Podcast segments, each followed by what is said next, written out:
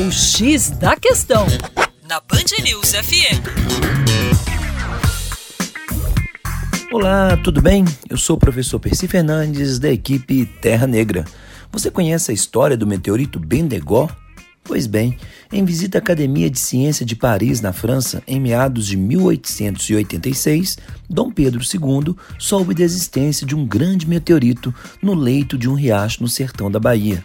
A rocha havia sido encontrada em 1784 por um menino chamado Joaquim da Mota Botelho, que avistou enquanto tocava o gado em região próxima ao município de Monte Santo. A história chegara aos ouvidos de Rodrigo José de Menezes e Castro, governador da capitania da Bahia, que ordenou seu transporte para Salvador. A ideia era colocá-la em um carro com várias juntas de boi e puxá-la até a capital baiana. No entanto, a rocha com mais de 5 toneladas esmagou a carroça que a levava e rolou até o leito seco do riacho Bendegó, a 180 metros do lugar em que foi encontrada. O meteorito ficou no local por mais de um século. Ao saber de sua existência, o imperador organizou uma comissão de engenheiros para transportá-la até o Rio de Janeiro. A empreitada foi extremamente complexa e se deu em um carretão reforçado, deslizando sobre trilhos e puxado por juntas de boi. A marcha durou 126 dias.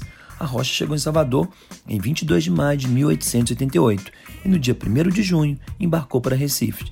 De lá, seguiu para o Rio de Janeiro, onde aportou em 15 de junho. A pedra foi entregue ao Arsenal da Marinha para estudos prévios e depois levada para o Museu Nacional, onde ficava exposta logo na entrada.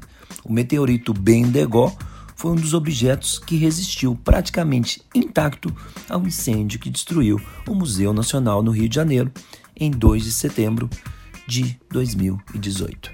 Para mais, acesse o nosso canal youtube.com barra Terra Negra. Um abraço.